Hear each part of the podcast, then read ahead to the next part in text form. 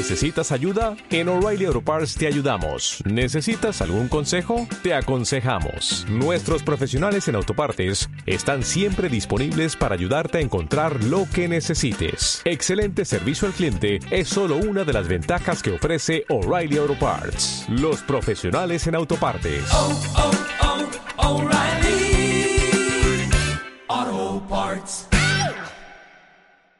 Los encantos de Parler. Los encantos de Parler.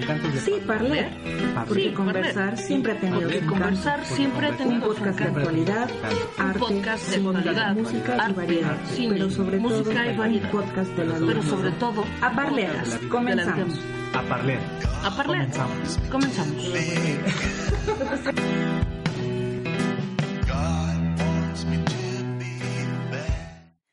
Hola, ¿qué tal amigos? ¿Cómo están?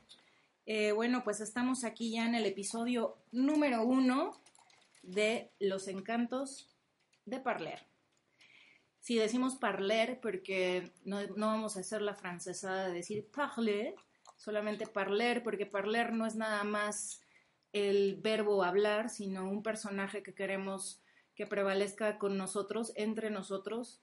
Eh, cabe señalar que todos somos parler, porque todos hablamos, porque todos estamos sumergidos en esta cotidianeidad en la que tenemos que expresarnos y por eso tenemos este personaje de parler, ¿no? Este, bueno, pues a lo mejor les puedo contar un poquito cómo surgió la idea de este podcast o programa. Eh, literal, surgió de nuestros cafés, de nuestros cafés entre amigos, de ir a echar la copita en la noche, de una cenita y de todas estas estos temas y cosas que podemos eh, platicar, ¿no? Eh, tantos y tantos temas, eh, no sé, cine, música, cuestiones personales, amores, desamores, dolores, alegrías, eh, libros, eh, tal vez una exposición, no sé, mil cosas de las que podemos platicar, hasta del insomnio y los remedios para el insomnio, ¿no? Todo esto se da entre los cafés entre amigos y queremos compartirlo porque sabemos que también ustedes seguramente van a, van a querer compartirnos eh, pues lo que piensan acerca de temas de, de la vida misma, ¿no? Y bueno, eso es lo que, lo que quería yo comentar, nada más hacer una pequeña presentación de por qué Parler y por qué estamos aquí, ¿no? Estoy aquí acompañada de dos de mis grandes amigos, amigos de vida, es Gaby Vilchis y Luis Arroyo. Yo soy María Esta García, no, había mencionado el, mi nombre. Eh, y pues esperamos que lo disfruten mucho, ¿no? Y yo ya no les hablo un poquito, ya no os hablo más, pero eh, cedo el micrófono para mis compañeros para que les den una, pre- una pequeña presentación de sí mismos. Esto se merece un aplauso, ¿no? Somos. Somos tres y nuestros acompañantes. Yo traigo un textito preparado porque me puse a debrayar. Y mucho de lo que hacemos en estas reuniones, como muchos amigos en la vida, pues hacemos. Lo que hacemos es debrayar. Y dice así. Buenas, buenas. No diré tardes o noches, porque eso será un enigma. Y si les late a mis amigas, aquí presentes, una propuesta de dinámica. Me imagino que podemos dar pistas a lo largo del episodio para que nuestros escuchas descubran a qué hora grabamos. De hecho, esto sirve para entrar en materia. Y yo soy la materia. Me voy a presentar. Yo soy Luis Ángel Arroyo y me considero un entusiasta creativo, productivo diseñador, viajero curioso, amante gastronómico, amigo, hermano, esposo e hijo. Soy hijo de grandes seres humanos y de justo en este asunto de, de escribirte y de, y de decir quién eres y en dónde estás, considero que estoy rodeado de gente eh, que es tan humana que me deja quererlos con lo peor y mejor de mí. Soy cercano para intensear y lejano para intensear menos. Por aquello de que aturdes a la gente y, y prefieres darte tu espacio. Pero hoy me encuentro cerca de fabulosas e intensas amigas con las que debrayo, vuelvo a repetirlo, y debrayaré. Junto a más personas que aquí cerquita o vía remota, pero con la firme intención de estar parlando, ¿no? Vamos a, a tenerles y llevarles por lugares inimaginables. Que el solo el subconsciente o el consciente nos irá mostrando. Aquí estoy para describirme y describirlos.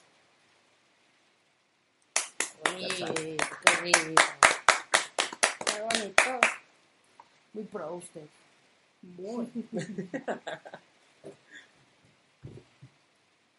Bueno, pues yo soy Gaby, soy amante del desorden, de poner el desorden, soy diseñadora, soy creativa, soy fotógrafa, soy cinéfila, soy amiga, soy un desastre, pero soy muy buena persona, francamente.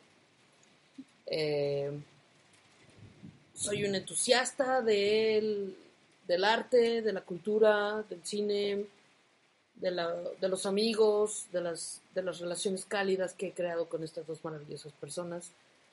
Y pues solo queda compartirles, compartirles nuestros momentos gratos de, de ocio, de desfogue, de confesiones, con los que seguramente se sentirán identificados. Hasta Y- con los momentos ingratos, ¿no? Porque la vida puede ser Muy ingrata. un poco ingrata. Un poco un poco intensa, intensa. un poco densa. Pero para eso están los amigos, Sí, ¿no? sí. Para compartir esos momentos, los buenos, los malos, los peores, y, y, y poder seguir adelante, ¿no? Siempre pensando que hay más de una opción, o dos, o tres. Bravo. Bravo, Gaby. Bueno, pues yo soy María Esta García, ya les había dicho mi nombre. Y pues, ¿qué les puedo decir de mí? Yo estudié letras inglesas en la Facultad de Filosofía y Letras.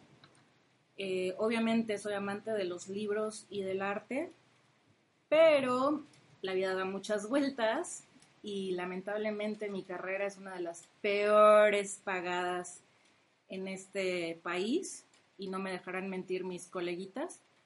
Y pues ahora trabajo en una aldea Godín, ¿no? Este, desde hace ya 12 años que soy aldeana Godín. Como la comarca. este, como la comarca, tal cual. Gran peludos. tema, ¿eh? Por cierto, esto ¿Todos de los godines. Pues, pues no, no, pero bueno, si tienen se los cubren con zapatitos muy, Elegantes. muy fashion y elegantes. Eh, y bueno, yo creo que eso, eso es un tema del que podemos luego platicar, ¿no? De las aldeas Godín, porque además existe el Godín Premium, el Godín no Premium, ya sabes, ¿no? Pero bueno, eh, también es un trabajo que disfruto mucho. He conocido a grandes personas y la verdad es que me sacó mucho de, ese ambiente de la Facultad de Filosofía y Letras, o sea, de, todo este hippiosismo en el que yo vivía envuelta. Y pues me ha dado la oportunidad de envolverme en otros medios, de ver otras cosas de la vida y me gusta, también me gusta esa parte de mí, de vestirme de godín y, y chambearle todos los días. Eh, también les puedo contar que me encanta escribir, eh, no comparto mucho y no comparto siempre, pero yo creo que soy una escritora de closet, a lo mejor probablemente pueda yo algún día compartirles algo por aquí. Y pues bueno, ¿qué les puedo decir? Yo lo único que vengo a hacer aquí es em, compartirles, llegar, llegarles de alguna manera, contribuirles en algo. A lo mejor puede ser algo no tan grande, pero a lo mejor por lo menos los entretengo y les saco una risilla por ahí o, una reflexión, ¿no? Y bueno, eso es todo. Aquí estamos. Y that's it. Esa soy yo. Bien,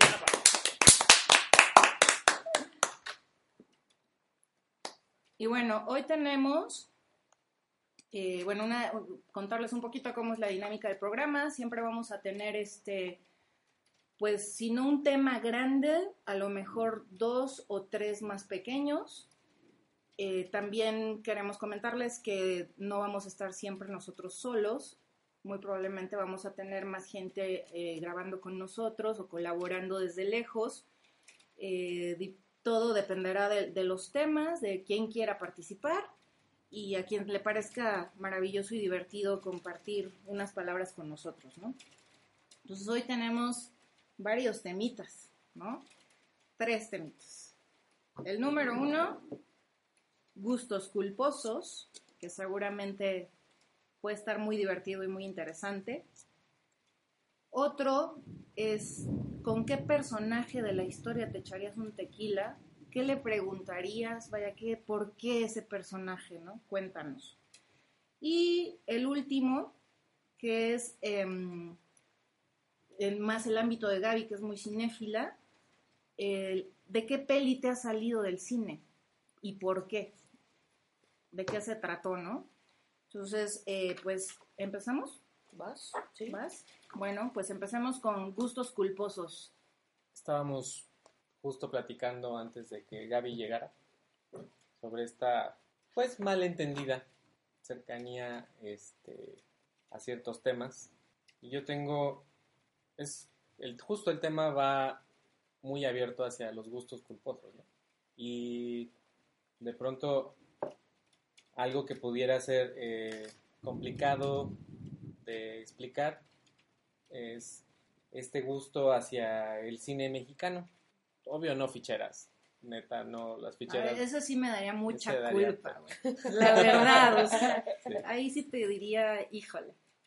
Pero este llamado nuevo cine mexicano donde hay películas emblemáticas como Sexo, Pudor y Lágrimas, Cilantro y Perejil, Amores Tanto, perros. Amores Perros, este, Perfume de Violetas, este, Gaby nos podrá decir muchos más. Pero mi gusto culposo va hacia estas películas en donde Manolo Caro, como director de, de cine, ha hecho eh, pues estas semejanzas y cercanías hacia Almodóvar, ¿no? Es como nuestro incipiente y bastante bien Intencionado. intencionado, ¿no? Porque tiene una muy buena calidad. Justo ahora van a estrenar una, una nueva serie en Netflix, La Casa de las Flores, que Ay, sí, todo el mundo está, verla, yo quiero está verla con, esa, con esa gana de ver. Pero yo he visto siete, ocho o más veces, no sé si cortarme las venas o dejarme las largas. Esa peli Bueno. hubiera, hubiera querido, es, antes de hacer la peli, hubiera querido verla en teatro, pero pues no, no fue posible. Y me conformo con verla en... La vi en el cine tres veces y la vi... La he visto en DVD varias veces. Neta tres. Neta. neta. Ok. La primera fue con mi mamá y mi hermano y así... Yo quería ver esa y no había más en cartelera.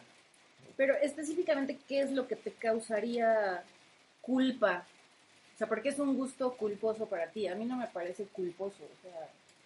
O en Tu- qué tuvo, su, reside. tuvo su momento el cine mexicano en el que, o sea, este eh, malinchismo mal, Ah, claro. ¿no? Donde si no es gringo, europeo, muy, muy de arte, pues se Eres menosprecia, ¿no?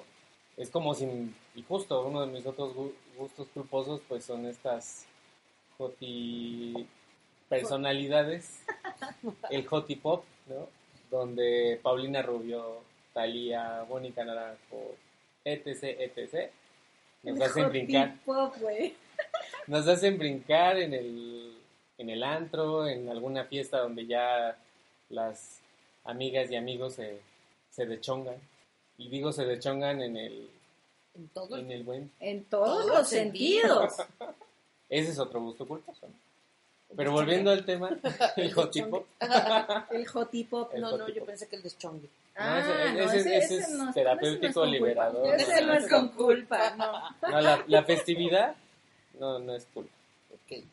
Y volviendo al tema de no sé si cortarme las venas o dejarme las largas, que aparte tiene un título enorme, como también de pronto escucharán en este programa las nuestra nombrarle, cómo nombrarle a los temas que vamos a abordar y por dónde vamos a agarrar al toro por los cuernos, como decía Gaby, en, en un ámbito de positivo y de, y de buena onda, o como para profundizar, ¿no? Y, y llevar a lo mejor hasta una catarsis. Y no sé si cortarme las venas o dejarme las largas, sí hay un, tiene un tono de comedia, pero es una comedia un tanto más inteligente a mi punto de vista, que no cae en lo fácil. En, es, es, eh, en ese sentido una, un gran acierto y tan ha sido un acierto que no está en Netflix o en otra plataforma. Hay que comprarla para poderla ver. O sea, ha sido un éxito de taquilla, ha sido un éxito comercial. Y no creo que sea porque yo la he visto ocho veces. Porque eres el único que la Que la- consume. Sí, muy Me probablemente sad, copias, no. qué sad. te mandan un reminder al mes de, oye, no, no, no, la, no la has No la has visto, visto. No la has la visto este mes. No la has rentado. ¿Dónde estás? Sí, sí. Y, y ves explayarse a gente como Ludwika Paleta, que pues dices, es actriz de Televisa, mediana en su proceder, y ahí ella se le echó. Hasta medio canta, que no, no, no le agradece uno, pero, Sí. pero es- lo hace con sentimiento. Lo agradece uno muchísimo, ¿no? Así como cuando canta Gael García. Ay, Dios, sí. Quiero que Me quedas. sí, buenísima. Muy bien. Pues ese es uno. Digo, Ok. Pues mira, gustos culposos. Yo soy amante de la comida. La mera verdad Eres es de que las mías, caray. soy, este, o sea, lo mío, lo mío es el turismo gastronómico. Maravilloso. el lugar a donde voy, voy a comer. Sí, tengo ahí la tentación de, del taco que está en el lugar más extravagante, pero pasas por ahí y dices, no manches, qué bien huele, tengo que probarlo. Pues vuelves, ¿no? Yo no era pruebas. fan, no era fan, por ejemplo, de los tacos de tripa. Ok. Y, y sé que tienen un montón de grasa y sé que son así súper pesados y sé que son grotescos y sé que su origen no puede ser el más saludable, pero son deliciosos, Güey, pero es que ya, cuando es así la tripita bien frita, bien doradita. Bien No puedes doradita. decir más que alguna vez los he probado. Son buenos. bienvenida, bienvenida, ¿no? Probé unos en Tijuana con otro tipo de chura que es diferente a la, aquí a la Ciudad de México y dije, va, cámara, le entramos. Pero si fueran unos tacos verdaderamente brutales, porque los hacen diferente. La, atan la tripa, la ponen en un asador, en la, en la brasa. eh, O sea, sí viste el proceso. sí, sí, sí, sí, vi y el así, proceso. y así te lo Y comiste. aún así me lo comí. Y me lo comí con un una especie de. Ahí decía que era agua de plátano. No, Decía. Eso decía. en el norte eh, es- son otras costumbres. Sí, excuso como decirte otro, que, otro mundo, ¿no? que, pues me salió caro el chistecito porque bueno, sí el taco muy bueno, ¿no? No fue viejita así de momento, pero dije, va, pues sí está comible, ¿no? Que además queda, queda, la, queda la, la tripa muy roja, está en la brasa, no está frita.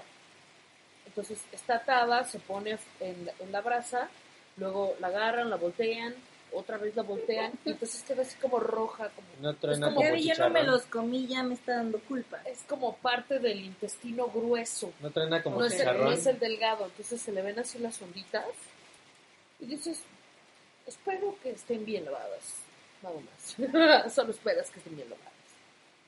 Pero ya que las, te las ponen en el taco, la salsa, el cilantro, la cebolla, lo muerdes y hace crunchy, dices, wow, de aquí soy. ¿no? Aquí Se me figuran los machitos. Alguna vez los probé. No, yo eso sí, ahí sí, para que veas, no, Los probé. no te lo manejo, ¿eh? la hostería de Santo Domingo Ah, ajá.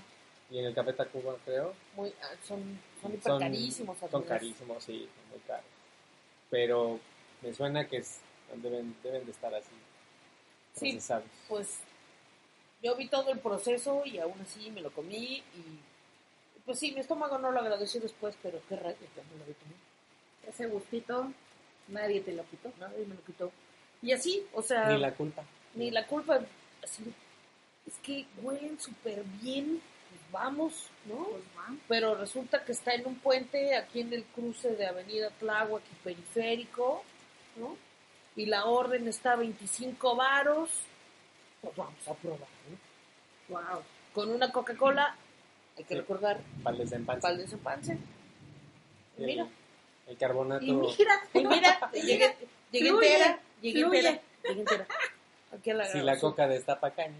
Dios mío, ya, por favor. Estamos hablando de gustos culposos, no escatología. Bueno, va, va más o menos por ahí en algunos casos, ¿no? Hay otros gustos culposos como, como la música, por ejemplo, ¿no? Puedo obviar que este, soy más fan del rock y del pop y eso, ¿no? Pero pues si ponen un reggaetón, no le digo que no. Sas. Ay, Mira sí, lo que platicábamos. Si me ponen un Sabía cumbión, que, sabía que íbamos a coincidir Sí, ahí. sí, ahí sí, coincidimos. si me ponen un cumbión, tampoco le digo que no. Que hasta nos. Sí, no me- sé si también fue un género inventado El reggae pop. reggae pop. Sí, porque yo te he de decir que, que, que uno de mis gustos culposos, lo confieso tal cual, empezó con despacito. La verdad, ¿para qué les digo que no? Sí, sí, me encantó desde la primera vez que la escuché. Además, la escuché cuando todavía no era así como muy famosona. Y a raíz de Despacito, pues me empezó ahí como la semillita terrible del reggae pop. Y, y me gusta, ¿eh? Sí me da culpita, o sea, la verdad no te voy a decir que, que es algo que yo llego a poner en una reunión, ¿no? Este, así de, ah, sí, aquí está mi cel, pon mi lista de reggae pop, pues no. Pero eh, sí, inclusive la tengo en, un, en una lista en Spotify y la lista se llama Happy. ¿Por qué? Porque me pone Happy y aunque me da culpita, pues sí la escucho, ¿no? Claro. Todo este, este rollo. No me gusta todo. eh, El reggaetón, digamos, de la otra generación, el anterior, me parece vomitivo. Ahí sí, ni siquiera es gusto culposo, no lo escucho, Sí. no me gusta. Habrá empezado con la gasolina, ¿no? Sí, sí, o sea, todas estas letras misóginas, asquerosas de culos y esas cosas bonitas, Escatológico. escatológicos, este, me parece terrible, no, no me gusta nada. Pero el reggae pop sí te lo manejo y es un gustito culposo, la verdad. Como aquella de Me Rehuso, Sí, Esa me rehuso es buenísima. que hemos, nos ha hecho pulir la pista No, una, una que otra sí, ocasión. es más- muy buena, Más es de muy 16 veces, por lo menos. Por lo sí, menos. sí. buena. Es buena, es Así, buena. barato, me barato. gusta. De pronto nos gusta contar las cosas, entonces esas, esas visitas a la, a la pista son... No, sí, veo que llevan, llevan ahí la cuenta. Y bueno, a lo mejor les puedo platicar de, hablando de gastronomía, ¿verdad? También yo tengo un gustito culposo. Que bueno, no está tan, tan fuerte como un taco de tripa, ¿no? Pero la verdad es que debo confesar que me encanta chopear las cosas cuando nadie me ve. Puede ¿No? ser, O sea, puede ser. Pancito Cuando nadie me ve. pues sí, yo sí soy de agarrar un pancito y remojarlo en mi café o en, o en mi chocolate o tal, y, y luego hacer el, ya sabes, el sorbet. Es lo Es máximo. lo máximo. Y luego todo eso que se queda en el fondo de la taza y que lo sacas con, con una cuchara. Es asqueroso, pero es deli. Sí, claro. Es deli. Y este. Y bueno, sí, de repente chopeo cuando nadie me está mirando, ¿no? Y, y me divierto mucho y, y me gusta. Y- pero sí da culpito. Por eso no lo hago en público. Sí, porque está esta creencia, ¿no? De que Sí, de que no se no chopea. se chopea, como crees, ¿no? Pero yo he visto a gente vestida de Prada, no voy a decir nombres, chopeando una galleta en plena junta de ejecutivos y chopeando su galleta. Oye, pues qué padre que no le dé culpa. No le da culpa. Porque a mí sí me da un poquito. No, ese cuate, luego, luego lo traeremos. A ese cuate no le da culpa Nada. nada, es cínico. O sea, se hubiera quedado callado en este tema. Me hubiera Todo, dicho, todo es "Híjole, permisible. La verdad no, sé, qué, de sé. qué están Es hablando. un gran ustedes. amigo y Sí, me, me gusta su cinismo ante la de- vida. deja ver dónde está mi definición de culpa. No, no la traigo. ¿no? Hoy no me la puse. ¿Algún otro gustito culposo que quieran compartir? Pues no sé si algo, alguna retro de las pelis, aquí nuestra experta cinéfila. No sé, bueno, Sí, yo sí. sí tengo un... eh, o sea, yo veo todo lo que puedo de cine, ¿no? Y sí, sí tengo como cierta preferencia por algunas, algunas chick flicks, pero eh, digamos que, que, que a veces sí las veo, es que no, no sé si podría contar, porque a veces las veo sin culpa, totalmente así de, voy a ver esta porque sale Sofía Vergara y la amo, ¿no? Aunque sé que es un bodrio de película, pero sale Sofía Vergara, ¿no? Y wow. Y pues puedo salir sin culpa. O, o, o decir, "Ah, diablos. A no". ver, bueno, pero sales sin culpa, pero lo platicas. Es que la O sea, es algo sí- que tú sales y dices, lo voy a postear en? Facebook, estoy viendo tal. ¿Lo exorcizas de alguna Entonces manera? sí tienes culpa. No, no, porque sí es como. Por eso está en su Chale. lista ya. Sí, por eso. Por eso decía yo, a lo Sí, mejor tal no cual, entra, eso pero es un sí. gustito culposo. Lo que, mira, Así, mejor sí. tú ya lo hice, pero me quedo calladito. Despacito va a los audífonos. porque exacto, porque si no, quién sabe qué puedan pensar los fans. Sí, los fans. Sí, sí, he visto películas con Sofía Vergara, lo confieso. Muy bien, muy bien. Yo también tengo un gustito culposo ahí de- en cine. Dos. Venga, venga. Tengo dos. Bueno, no, uno es sí cine y el otro es más bien en el libro. Me fascina la saga de Twilight. Soy fan. ¿Qué les puedo decir? Soy fan. Sí, ya sé, te está dando algo, Gaby. Yo lo sé, por eso no lo digo y ahorita lo estoy diciendo aquí. Oh my god. O sea, sí, me gusta. Digo, debo señalarles que primero me eché los libros antes que salieran las pelis. Que por, su- que por cierto no están tan mal escritos y obviamente no se compara ¿no? El- los libros con la película en el sentido de que en, los- en el libro sí le dan un sentido a los personajes y, un, y una historia, ¿no? Viene la historia de cada vampiro, de cómo se hizo ¿Los vampiro. leíste en inglés o en español? Le campechaneé, fíjate, porque el primero no lo había todavía en español, entonces me lo eché en inglés. A partir del segundo ya venía la traducción y me lo eché en traducción, ¿no? Este, pero bastante buena la traducción, la verdad, porque Ok. no, no, es, no es una maestría en original, la verdad. Pero, este, pues sí, me gusta. Y no sé a quién amo más, si al lobo o al vampiro, ¿no? O sea, a ella, ella sí, debo confesarlo, me caga. Por tonta. Eso te lo decía, ¿no? Es que ella es- Ella me caga, pero... Pero el, pero el, el vampiro este romántico, hermoso, pues me gusta. ¿Qué te digo? Me gusta. Y soy de las que aparece que de- estoy así sapeando y de repente aparece una de las tres en, en cualquier canal y, y la dejo, ¿no? O sea, ¿No? La presencia de la peli en la época emo, ¿no? Esta claro, subcultura.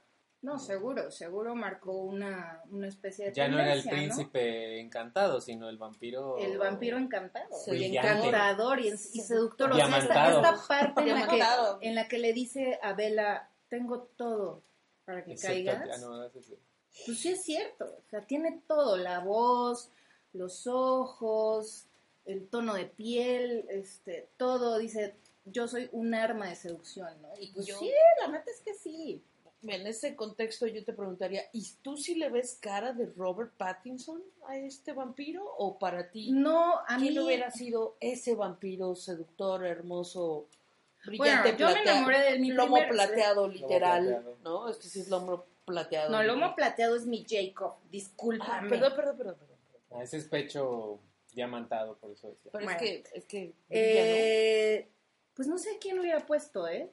Yo creo que hubiera puesto más un, un Brad Pitt, pero pues ya está muy ruco, Sí, ¿no? no, ya.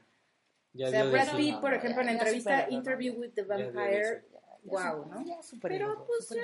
¿qué te quiere? O sea, soy vintage, güey. O sea, no te sé decir de los galanes de ahorita, me siguen gustando los de mi época. Pero Robert Pattinson me gusta ahí, en esa peli. y, y caracterizado de vampiro. De vampiro. Fuera de ahí, híjole, el tipo es lento, es mal actor, o sea, así lo, es simple, así lo dirige el mejor, ¿no?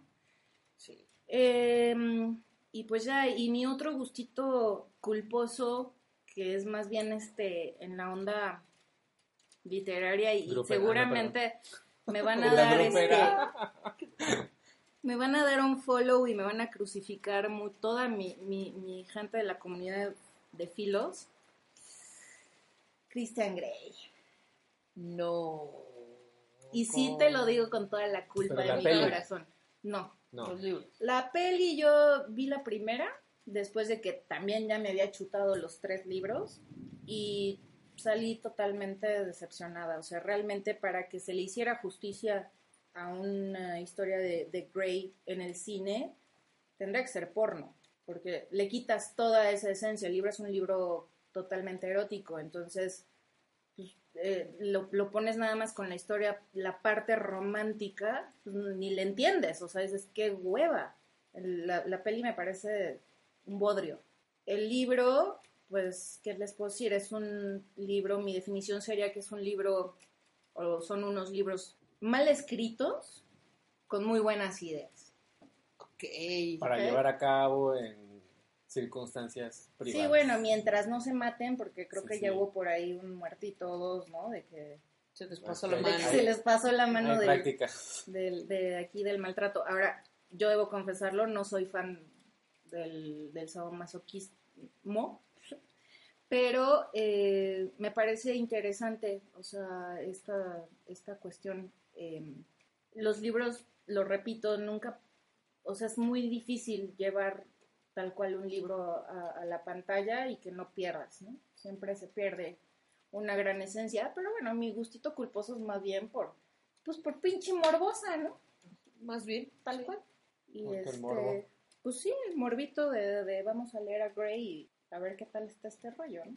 Yo creo que habrá gente está ávida de a lo mejor encontrar cómo llegar al sadomasoquismo y hay una, una guía de alguien que pudiera ser ex- experimentada para que no hagan ciertas tonterías ¿no? y, y llevar a accidentes. Fernanda Tapia tiene un libro y quien quiera buscarle por ahí puede encontrar la forma de hacerlo de una hacerlo más bien de una forma segura. Ahí se Ah, ahí, se, ahí se lo dejan de tarea a quien, ya, a quien descubra que su gus- gusto culposo va más allá, ¿no? vamos a- Muy bien. Pues qué, ¿nos vamos al siguiente o algún otro gustito culposo que, que quieran confesar?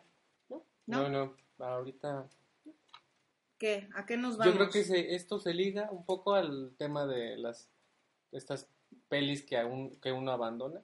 Podría ser, sí, claro. Por ¿no? supuesto. Gustos y, y disgustos son parte de, de este quehacer y de este experimentarle hacia, hacia lo que uno pues, se atreve a ver y no a probar de pronto. Yo podría empezar diciendo que El extraño del lago no fue una peli que yo abandonara porque hace rato platicábamos, no, no he abandonado el cine en ninguna ocasión. Porque te da culpa. Me da culpa porque ya lo pagué, porque hay que ver en qué termina, excepto una peli que no quise ver, no quisimos ver en qué terminaba. Digo, hablo en plural porque en mi caso, este, el cine es algo que comparto mucho con Gerardo y vamos recurrentemente. Esa peli que dejamos sin terminar se llama El cielo dividido. Es una película gay donde hay tres diálogos, a lo mucho, y todo es... Gaby, te has de saber quién es el director. Carlos Reigadas. Carlos Aburrido Reigadas. Carlos Aquí. Pretensión Reigadas. Carlos perdón, abur- sí, aburrigadas. Qué cosa más horrible, sí. Pues bueno, la trama es pues, inexistente, de pronto no, no entiendes. La verdad es que a lo mejor hacer un podcast podría tener esa... Justo nosotros estamos trabajando con las palabras, ¿no? Con organizar en nuestra cabeza las palabras. Y aquí se organizaron imágenes de una forma que pues no le encontré el sentido suficiente y la quitamos de un DVD seguramente, no era VHS todavía. Sí, no, ya, ya, Ya era más ya, pa' ya, acá, más ¿no? acá, más Sí. pa' acá. Y El extraño del lago, retomando esa parte, no la abandonamos porque la verdad pues es una peli eh, francesa con una factura medianamente aceptable, con valores de producción muy orgánicos. ¿no? Es bastante orgánica la, la- la secuencia de las imágenes y lo que sucede. Y justo, pues, eh, este, este tema va a, ando hablando mucho de sexo y las Pues mira, proyecciones, ¿no? proyecciones Bueno. aquí, descubrirte, ¿no? Exacto. El otro fue una recomendación, por cierto.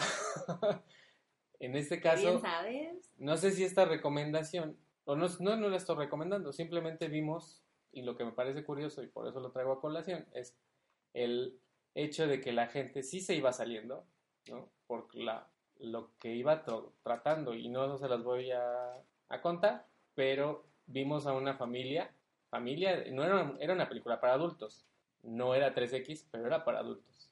¿Y qué coños es una familia? O Y se sea, aguantaron con al niños, final. ni siquiera eran adolescentes, niños. Adolescentes, Adolescentes. yo creo, sí. Ok. Sí, 12 Pero- años tendría el más chico, yo creo. Yo creo. Bueno, pero sí. no llevas a un niño de 12 a ver soft porn. Sí, por- Y lo obligas a quedarse hasta el final de la película. es como- Justo Gaby y yo vimos esa película juntos.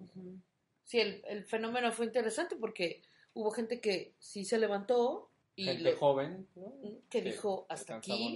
Y fíjate que eso también me pasó cuando fui a ver este la, la película de, de Adele, que también hubo gente que dijo, ¡oh, qué escándala! ¡Me largo! ¿no? Se sintieron ofendidos por ver los cuerpos de las féminas copulando, ¿no? Y, y en el caso del, de los, del extraño del lago, pues también hubo gente que se sintió como violentada, supongo, ¿no? Mm. y se salieron. Pero la familia se quedó ahí hasta el final. Y hasta el final ya empezaron a refunfuñar de, ah, pero ¿por qué ponen estas cosas? Y, Pero se quedaron. pero se quedaron hasta el final, Ok. ¿no? Estaban indignados, el padre estaba indignado. Pues es que para saber El padre era el bien, más indignado. Para saber bien de qué se iban a indignar, Vociferaba, manoteaba, como si se no atreven. conoces de qué te vas a indignar, pues ¿cómo le haces? O sea, esa era la situación, Gaby. Sí. lo que Sí, pasa sí, había que hacer el ejercicio completo, me queda claro. ¿no? Ir, ver y blasfemar contra el mundo. Ver una peli es un ejercicio de muchos de muchas circunstancias, ¿no? De, de muchos vuelvo a y recurro mucho a Gaby porque de pronto es este eh, su bagaje cultural nos nos ayuda y nos orienta y nos hace crecer en el conocimiento. Muchas gracias, No. muchas gracias. Hay muchos, debemos de hablar en algún momento del cine, porque ¿qué, qué, qué sucede cuando uno va a, y decides ver este- una película? ¿no? ¿Qué sucede? Este, tu atención, tu... Digo, ya estas salas donde tienes el, el 4D, que hasta percibes aromas, Sí, ¿no? eso es muy sospechoso. multisensorial, sensorial, digamos. Ah, eso es muy sospechoso. Sí, sí. Pues hay como, bueno, hay teorías, ¿no? En la comunicación sobre la, la recepción de, de ciertos productos comunicativos como esto, ¿no? Pero pues todo tiene que ver con, con, con, eh, pues el significado de cada uno, ¿no? Es un asunto de semiótica, totalmente, ¿no? De yo eh, me compro la idea de que es una película de estas características y ya que estoy ahí me doy cuenta que o no estoy en el mood o sencillamente no está cumpliendo mis expectativas. O en su defecto como algún algún buen cineasta eh, trataría que por ejemplo es el caso de David Lynch eh, te conduce por lugares que te provocan cosas ya sea náusea no malestar desesperación ansiedad pero es como la obligación del cineasta que no salgas incólume de la sala. Ah, no, claro. Ahí está la misión, ¿no? De provocarte Provocar. lo que sea. Emoción. Pero, Una emoción. pero hay películas, ¿no? Como, como eh, de gran presupuesto, más grandilocuentes, que solo son malas, ¿no? Están mal hechas. Son no más malas porque son malas. No. Punto. Son claro. malas, ¿no? Y, y sí llega un punto donde dices, ¿de verdad pagué por ver esto? Y Tipo duro de matar, podría ser. podría ser al- algún bodrio ahí De Sylvester Stallone, ¿no? Esta de los indestructibles o... Oiga, te pasas buenísima. Ah, sí, claro, seguro. A mí sí ¿Cuánto- me gustó. ¿Cuánto te pagaron? Bueno, te diré que no, no pagué para ir a verla al cine, ¿no? Ah, Pero sí me las echo en la tele, ¿por qué no? O sea, Claro. Bueno, sí, sí, te un puedes ahorrar unos pesos. pues echando sí. la huevita, claro que la ves. Bueno, yo sí. Ay, no me da culpa. Bueno, sí, yo, yo, yo también la vi, es decir, y por eso te puedo decir. ah, Es qué divertida, Gas, es divertida. Pero bueno, Creo que yo vi nada más la, solo la primera. Entonces, no, no tengo mucho. yo como que les conozco como todas sus peliculillas a todos ellos cuando estaban jóvenes y bellos en los ochentas y noventas. Pero entonces- ¿qué tal verlos ya rucos guangos? Ya cayéndoseles así el músculo. O sea, a mí eso es lo que me parece divertido. O sea, Levantando las armas. Sí, y- que, que acá el, el, La ala de murciélago. el ala de murciélago al fortachón, pues te mueres de risa. O sea, la verdad es que, Son, son humanos igual que. claro. Sí, y claro, cada peli claro. se le ve la ser. boca más chueca al Sí, Stallone. cada vez le va a hablar por las orejas del pobre hombre. Ándale.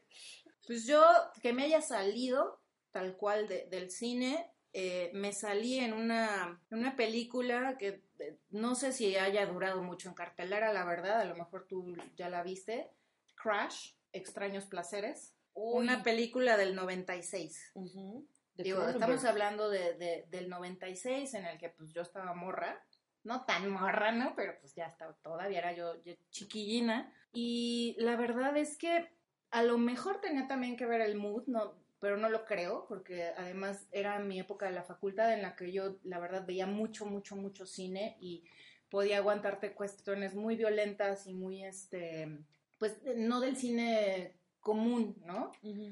No me gustó para nada. No sé en qué termina, pero bueno, les cuento un poquito para que si quieren la vean y, y- y nos comenten. Pues es eh, una cuestión de fetiche, de gente que, que se excita eh, teniendo sexo primero en autos, después en autos a gran velocidad y después en autos chocando. No le encontré sentido a la peli y no le encontré esta parte de, bueno, a lo mejor no convivo con estos, este tipo de fetiche, no, no lo entiendo, pero tampoco es que la peli te deje ver realmente qué está pasando. Nunca tienes una intros- introspección con alguno de los personajes que digas qué está pasando por su cabeza y por qué está haciendo esto. Entonces, eh, me salí. La verdad, en el momento en que una mujer casi cuadraplégica de ya casi, de, de, de, ya tantos choques que ha vivido, este, no se puede subir al auto, se le atora la muleta, rompe el, el- me acuerdo que rompe la, la vestidura de un Mercedes, una cosa así maravillosa, y no puede meterse, y, y- además vestía toda como dark, ya en sus cincuentas, Ujú. me pareció tan decadente que dije, adiós, bye, estoy perdiendo mi tiempo, y me salí. Eh, también me da como cierta culpita esto de salirme de las, de las pelis, ¿no? Sí, Como que claro. además siempre uno guarda la esperanza de que los últimos Va a tres minutos van a ser los buenos, Sí, ¿no? sí, Pero, eh, bueno, eh, fue esa, y, y sí algo que, una de las películas de la que casi me salí, que no me salí, pero, pero que casi me salí fue Irreversible, del 2003, donde sale una Mónica Bellucci maravillosa, Maravillosa. espectacular wow, sí. es hermosa la mujer en esa película. Em, tiene una escena muy fuerte y muy larga de su violación. Entonces, esa la aguanté.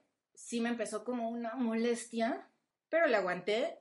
Y ya así me acabó, se fue el momento en el que viene la venganza contra el, violador y le destroza, este, le destrozan la, la cara con un extintor. Pero tal cual lo pasan, cómo se le va desfigurando la cara con cada golpe. Ahí sí fue una, una especie como de náusea, de ansiedad, de quererme salir. Francamente fue una película que me lastimó. Yo no volvería a ver porque me lastimó, Seguro. ¿no? Este, Y te marcó. y me marcó tanto que estoy hablando Sí, de eso ahorita, marcó. de, y estamos hablando de tres. 2003, ¿no? O sea, 15 años. Seguro. Después este, la sigo recordando y sí, me pareció muy... Me causó cosas que, que, que no me gustan, ¿no? Y creo que esas, esas son las, las dos que, que más me han, me han hecho, pues, sentirme, ¿no? Creo, en el cine. Es muy interesante porque, en efecto, es sumamente violenta, pero ha sido retomada por muchos directores eh, recientes eh, para, para cierto tipo de estética Mm. eh, irreversible. Y es el caso, por ejemplo, de este directorazo que es este, el de Drive, ¿no? Drive es una especie de, de, de tributo también a Tarantino con este a prueba de muerte, ¿no? Por aquello del, del, del doble de riesgo que conducen los autos. Pero también de cómo va matando gente. O sea, hay una escena en Drive donde, donde Ryan Gosling le parte el cráneo a patadas Ay, Dios. a, a un tipo, Mm. ¿no? En un elevador, enfrente de una mujer, que sabe que él está defendiendo, pero a patadas. Y ocurre lo mismo, o sea, ves cómo se, cómo se desfigura y toda esta violencia explícita, ¿no? Así que casi sientes que te salpica la sangre desde la pantalla en esa escena de, de Drive. Ok. Es fuerte, es impresionante, pero es brillante. No la he visto, pero Ya debo anotarla. Es brillante. muy bien. Y, este, y bueno, sí, la violación es una cosa infame, ¿no? O sea, Sí, irreversible. está... Es fuerte, es sí, muy fuerte. Sí, súper Yo, yo la vi con mi mamá, que tiene unos 70 y algo, y fue como abrirle un panorama bastante complicado, ¿no? Para alguien con, con es- de una generación muy, muy atrás, y apreció, digo, afortunadamente tiene un nivel cultural que le permitió apreciarla, más allá de lo violento, sino saber que, que un director podía exponer una situación así de, de cruda, con esa eh, firmeza, ¿no? Porque es, es, es una cuestión de decisión poder hacer un proyecto así. Y pues justo aquí estamos. Sí, no, yo, por ejemplo, te, te- ahorita ya te puedo decir, no, a mí me parece maravillosa película, pero me dolió. Sí, No la volvería a ver nada más por eso, porque sí me marcó, porque sí me dolió. Sí. ¿No? Y pues tampoco es el caso estarse Claro. lastimando, Lastimando, por volviendo gusto, al- al ¿no? O tema de la pues, de- lastimadera. Sí, de la, de- ya te dije, yo no convivo con esas este, sí, sí. Cosas, ¿no? ¿no? No me gusta. Pero flagelarse, sí. Sí, no, ¿para qué? ¿Para qué? ¿No? ¿Pero qué necesidad? ¿Para qué tanto problema? El Juan. Yo, por ejemplo, me salí de Alexander, de Oliver Stone. ¿Mm? Me pareció aburridísima. Y fui, pues, por el fetiche de Angelina Jolie. Y, y- y me pareció Gusto culposo. súper gracioso que, que, que Colin, Colin Farrell tuviera ese peinado de rubio oxigenado a fuerza. ¿no? Es que además lo quieren agringar al pobre hombre, pero pues el No. tipo tiene más cara de mexa que... No, bueno, pues, eh, Es muy guapo, pero... pero sí tiene, tiene más cara así como de, pues sí, de maleante irlandés, como lo hace Veronica Guerin, Claro. por ejemplo. Ándale. ¿No? Pero eh, también sale el buen Jared Leto, que es hermoso. Hermoso. Y, y el, Muy guapo. y, el, y el hermoso Jonathan Rhys Meyers. ¿no? Mm. Entonces, el, el cast es como muy bueno, Val Kilmer, La eh, producción es bastante. Anthony Hopkins. Entonces, tiene como todo para hacer una gran bastante película. ¿no? Harto varo, pero está muy mal llevada, ¿no? Y entonces llega un momento donde estás harta de ver a, a este Alexander, este, que es un nene llorón, ¿no? Este, y, y, a, y a- y a esta mujer que es la pura pretensión, pero, pero está tan mal llevada. O sea, Angelina es una mujer brillantísima, es una muy buena actriz y está totalmente desperdiciada en esa película, ¿no? Entonces llegó el momento donde dije, pero qué gran derroche de dinero, incluido el mío. Ahí se ve. Con todo y palomitas, Sí, no, ahí se ve. yo iba con todo. Yo la vi una vez y no me des- la vi en el cine y no me desagradó tanto. La quise volver a ver y no la aguanté. No, no aguanta dos vistas. Yo No, ni no, siquiera, pues, en mi Bueno, caso ni no aguanta una. ni la Ni primera. Dije, no, bye. O sea, es aburridísima. Bye. ¿No? Y la otra que también eh, la, la compartí con, con, con mi mejor amiga, con, con mi amiga Maricruz, y las dos salimos casi vomitando del cine, fue Chicago. Me pareció un insulto, ¿no? O sea, ¿desde cuándo? eh, Ni los musicales. Sí me gustan los musicales, pero este me No digo, parece... los musicales dentro de la película Me parece... que pueden ser como videos, ¿no? Eh, Es que eso, eso me hartó, que son como muy planos y francamente inverosímiles. O sea, perdón, pero Catherine Zeta O Jones. sea, Catherine se llevó el presupuesto. Las dos protagonistas se llevaron todo el presupuesto de esa película. No, Catherine Zeta Jones cantando, ¿en serio? O sea, Queen Latifah, claro que te lo compro, ¿no? Queen Latifah te lo compro. Pero Catherine Zeta Jones cantando. Richard, Richard Gere Gere cantando. Es Sí. como ver a Hugh Jackman cantando en Los Miserables y dije, ay, pobrecito de ti. Pero bueno, va, ¿no? Aguanto vara. Y eh, Renée Zellweger me parece también de, ¿es neta? ¿Cantas? Lo hace un poco mejor y supongo que es por el contexto en Down with Love con Ewan McGregor, pero Sí, sí, sí. eh, Un La Rouge ni siquiera me tomé la molestia de ir a ver al cine, gracias. ¿Moulin Rouge no te gusta? No. No, no, a mí tampoco. A mí sí me gustó. No. No, no, no me A- convenció. Hablemos, hablemos de hablar. Y pues esas son como las dos, o sea, en realidad trato de ser lo más disciplinada posible cuando se trata de cine, incluso cuando me provoque un poco de sopor, pero sí de quedarme hasta el final, ¿no? Pero esa sí dije, ay, bye.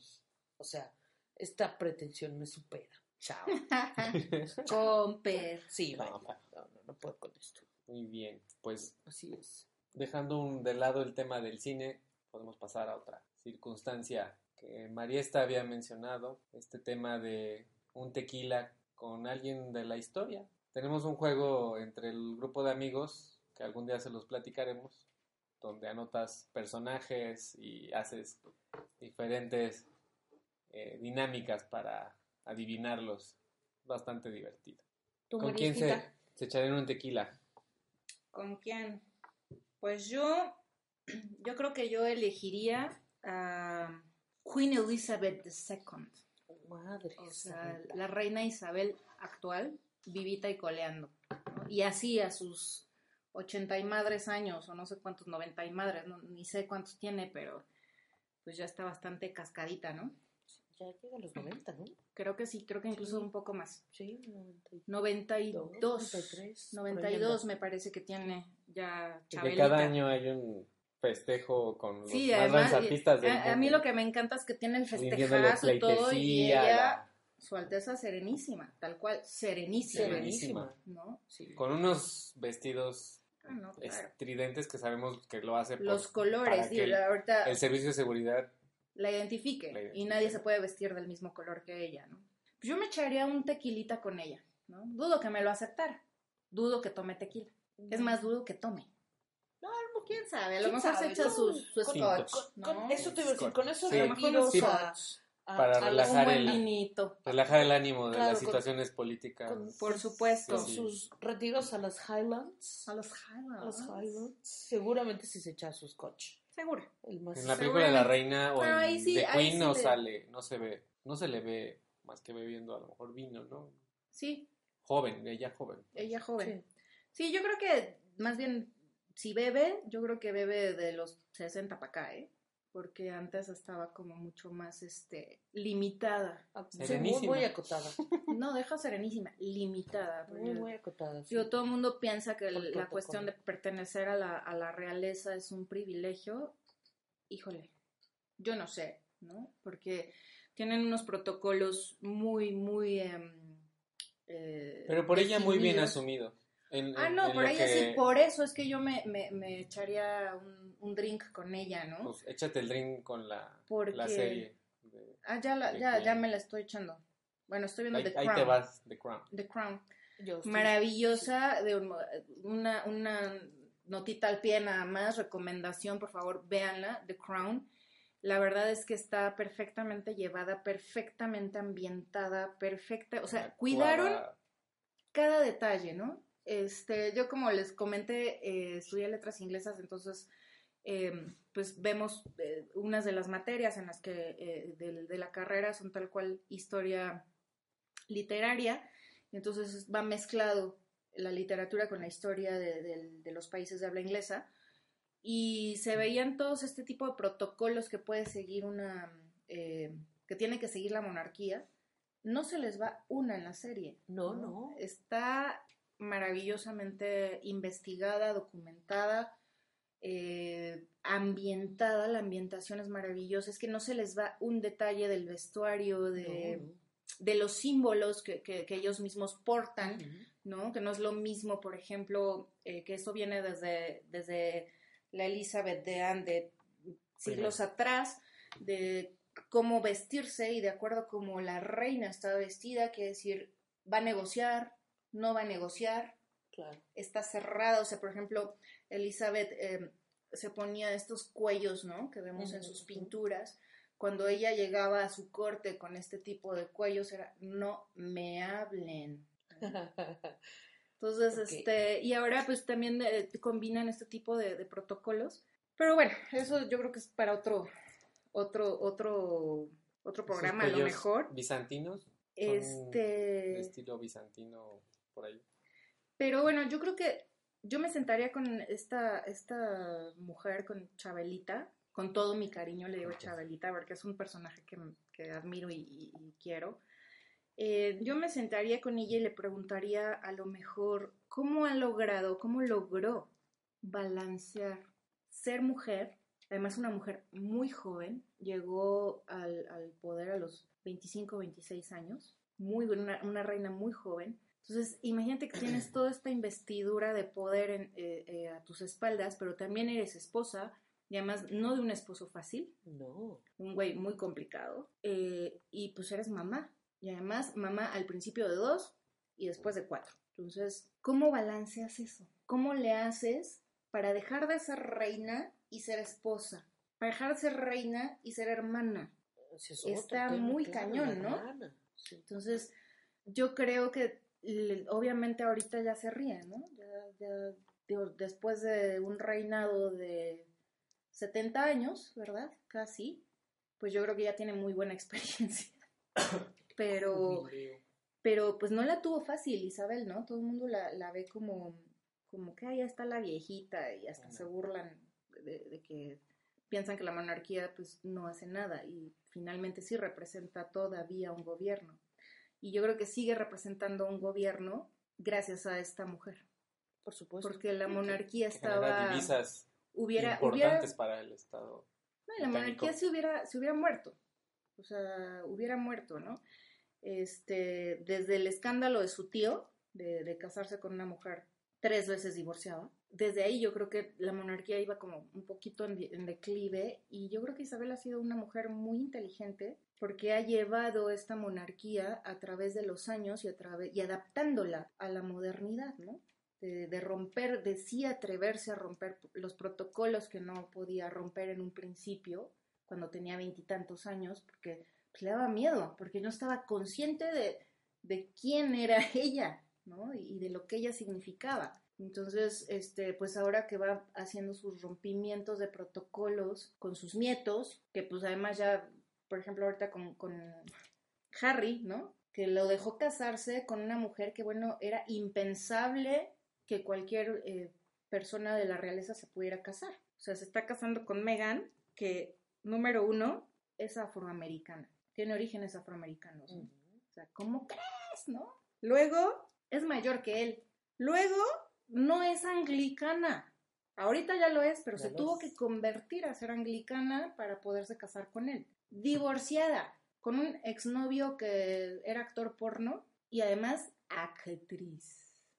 Con un papá que la Y extorsiona. con un papá que es un hijo, de ¿no? una forma.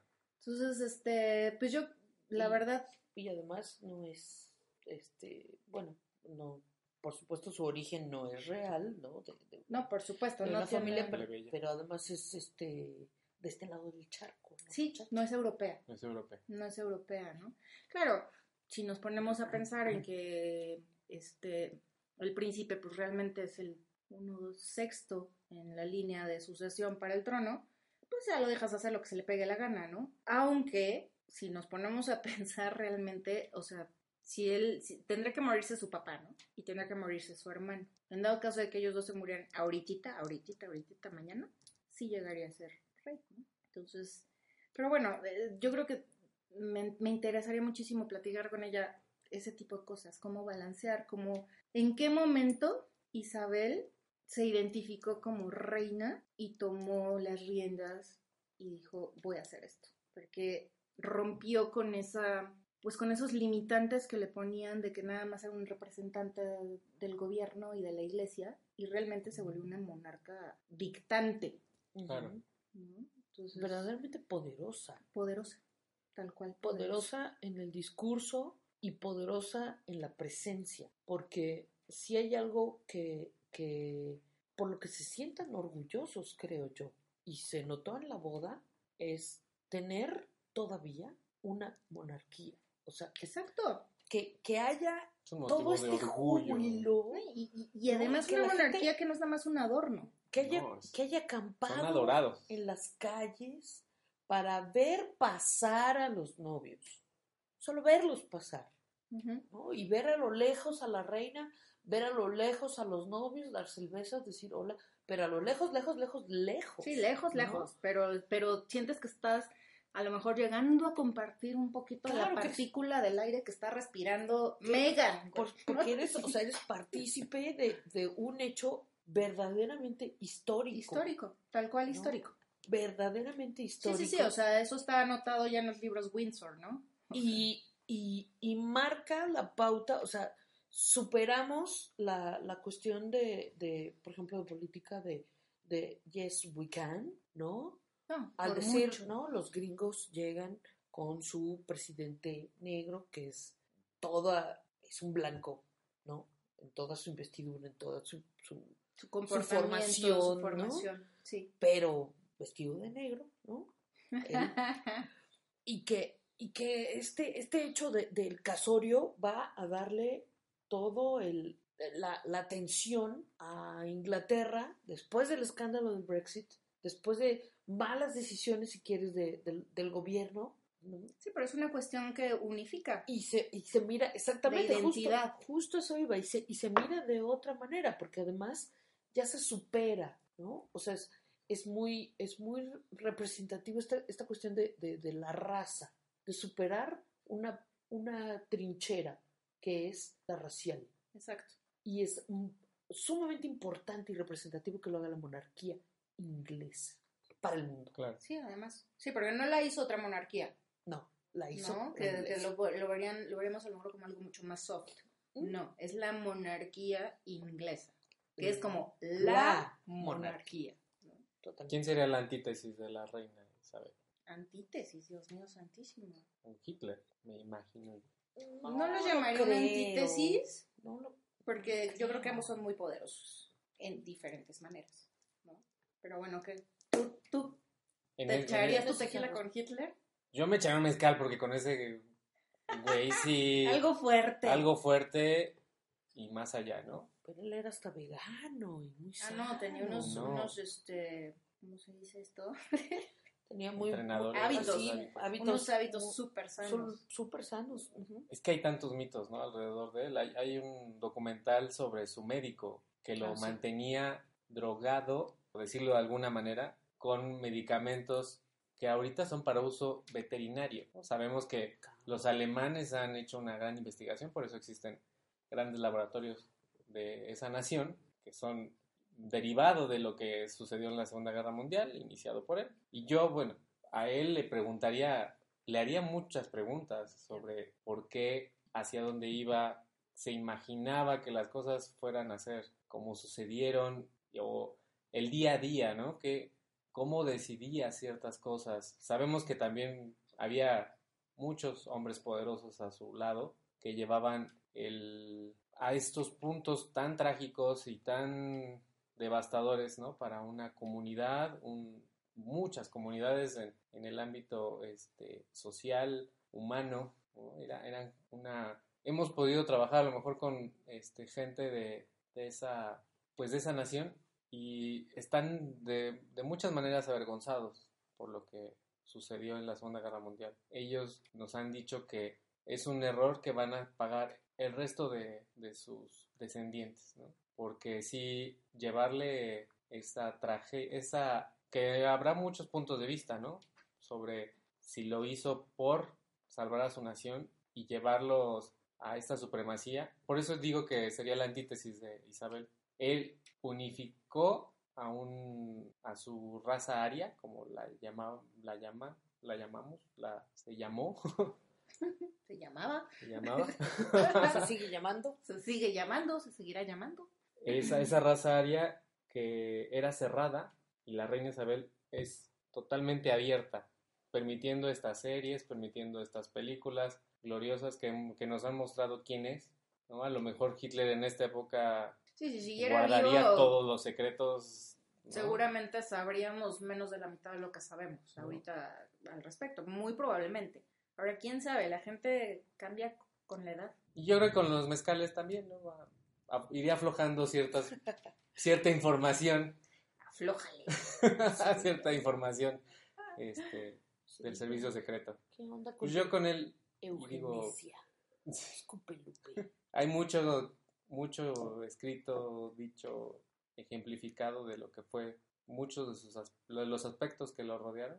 Este documental a mí me, me dejó bastante, pues, perturbado, porque sa- saber que el hombre más poderoso del planeta en esos momentos era manipulado. No recuerdo que hayan dicho algo del veganismo, pero sí era esta eh, necesidad constante de estar medicado y bueno, con una clase de medicamentos que no eran aptos para consumo humano. Y bueno, el terrible aliento que tenía, seguro también provocado por estos medicamentos que lo fueron consumiendo y llevando a un punto de destrucción igual de, de duro que lo que vivió su, su nación, ¿no? Pues por ahí yo Es haría personaje esa... muy interesante. Como, o sea, yo creo que a mí me interesaría Hitler en el sentido él como ser humano, no como líder, como líder, no, no como gobernante, a lo mejor como ser humano, que es lo que menos conocemos, ¿no? De él, tal cual, que, por qué lloraba, qué música le gustaba, ese tipo de cosas, ¿no? Que sí, seguramente por ahí debe haber este, cuestiones biográficas y, y documentales y cosas al respecto, pero a mí me interesaría mucho ese, ese aspecto, ¿no? De, Hitler humano. como humano. Gaps, Muy interesante, muy interesante. Yo tengo mis reservas con, con el señor Hitler, pero sin duda es un, es un personaje polémico. Yo eh, me tomaría un tequilita, no sé, estoy pensando en, pensé en un principio en, en, un pintor, pero lo que me parece muy interesante es este, cómo se, cómo se fue moviendo ahorita en mi cabeza, este, con Annie Leibovitz. Annie Leibovitz, que es fotógrafa, ¿ok? Eh, fue pareja de Susan Sontag Ah, ajá. eh, un, un- un rato y me gustaría saber, porque bueno, pues tiene, tiene toda una serie de fotografías que acaba de, que hizo recientemente retomando a las princesas de Disney, pero con actrices, ¿no? Por ejemplo, sale Anne Hathaway, sale este, Katy Perry de, de Blancanieves, eh, sale la... la este, Julian Moore, ¿no? Como la sirenita. Julianne Moore, ajá, sale esta eh, Jessica Chastain con sus rulos naranjas como valiente, como Mérida, ¿no? Hace un, un- una tiene una visión diferente, oscura, más madura de las princesas de Disney, por ejemplo, ¿no? En su- en- es como en sus últimos trabajos, pero como todo el proceso creativo, ¿no? Eh, hace no mucho me presentó en internet un, eh, no- un especial porque había que pagar, claro, una masterclass, este, Y ahí te puedes echar el tequilín. ahí te puedes echar, bueno, por lo menos verla y, y ver cuál es el proceso creativo que tiene, ¿no? Cómo construye esos personajes, cómo construye esas fotos. Y bueno, ella es legendaria por haber tomado la foto de la portada de Rolling Stone, donde está John Lennon desnudo abrazando a Yoko Ono. Yoko, ajá. ¿no? Ella, Famosísima esa, ella es esa portada. ella es la fotógrafa, ¿no? Entonces, a mí me parece que ha estado como en esos lugares importantes, ¿no? En un principio fue fotógrafa para Rolling Stone y posteriormente empezó a hacer otro tipo de trabajos más, más de ella, ¿no? Más de, más de mostrar eh, como esto que dices, ¿no? Esta parte humana, ¿no? Tiene, tiene retratos maravillosos. A mí, por ejemplo, en ese sentido, Mario Testino me parece que es brillantísimo cómo, cómo hace esos retratos, cómo después son trabajados, editados, como, como a grano reventado, donde deja ver las arrugas de la gente, ¿no? Que eso es lo que hace que luzcan pero los retratos que hace Annie Leibovitz, eh, y, y por eso me llama mucho la atención, porque a mí no me gusta tomar fotos de personas, no, no es mi fuerte, eh, pero creo que ella consigue que la gente comunique mucho más de lo que parece, ¿no? Con el simple hecho de mirar hacia su cámara. Eso las hace súper poderosas, ¿no? Más allá del tratamiento de las luces de... Ella consigue un ambiente con, con las personas que retrata que les puede sacar así eh, lo o lo más oscuro o lo más brillante ¿no? de, su, de, su, de su aura, de su persona. Y, y eso me parece que es una fotógrafa muy, muy, muy talentosa, muy, muy talentosa. Es así como si en algún momento me decido a tomar fotos de personas, me gustaría tener un, un, un, un nivel como el de ella, ¿no? Conseguir ese tipo de fotos que, que, te puedan transmitir, ¿no? Tantas emociones como te lo permitas, porque así ella va esa fotografía, no es nada más este de mirarla y, ah, qué buena técnica, qué bien le quedó, ¿no? Sino, sino que hay, hay toda una, una historia en cada fotografía. Y Annie consigue eso, consigue eso con sus retratos. Yo creo que sí, ella sería como la buenaza. La buenaza para el tequila. Para el tequila, güey. Para uno de tantos tequilas. De muchos. Sí, sí. Uh, la, lista, la lista sigue sigue. La historia es larga, la historia se seguirá contando. No sé si quieran agregar algo más para despedirnos. Estamos ya con el tiempo encima. Pues nada, nada más decirles a todos que esperamos que este episodio número uno, que es como nuestro pinino tal cual, eh, pues les haya gustado, les haya sembrado alguna semillita de curiosidad, Curiosidad. o de interés por algo. Este, por favor, déjenos comentarios, sugerencias, si tienen algún tema que les interese que platiquemos, este, por supuesto, eh, déjenos un comentario y pues nada, darles las gracias, ¿no? Tus Por, redes, este, por todo. Eh, menciona tus redes. Pues mira, ¿Dónde andas? ¿Dónde andamos? andamos en em, Facebook, Los Encantos de Parler, así nos encuentran. En Instagram, arroba Los Encantos de Parler. Y de momento creo que son esos, ¿no? Y ustedes, no sé si quieran dejar sus redes personales, yo por ahora me los reservo.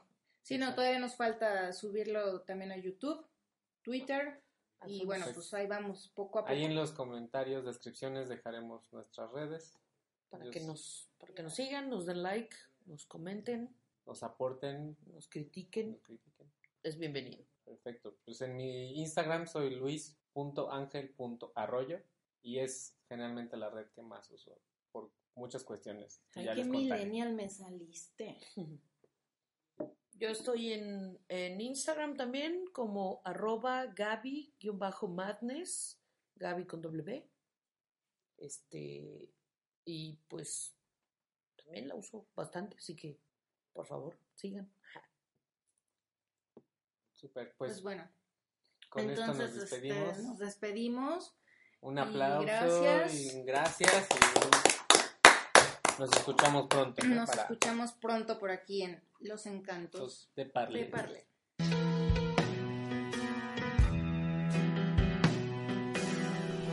Gracias por metichear en nuestro café de hoy. No se olviden de seguirnos en todas nuestras redes como arroba los encantos de Parler.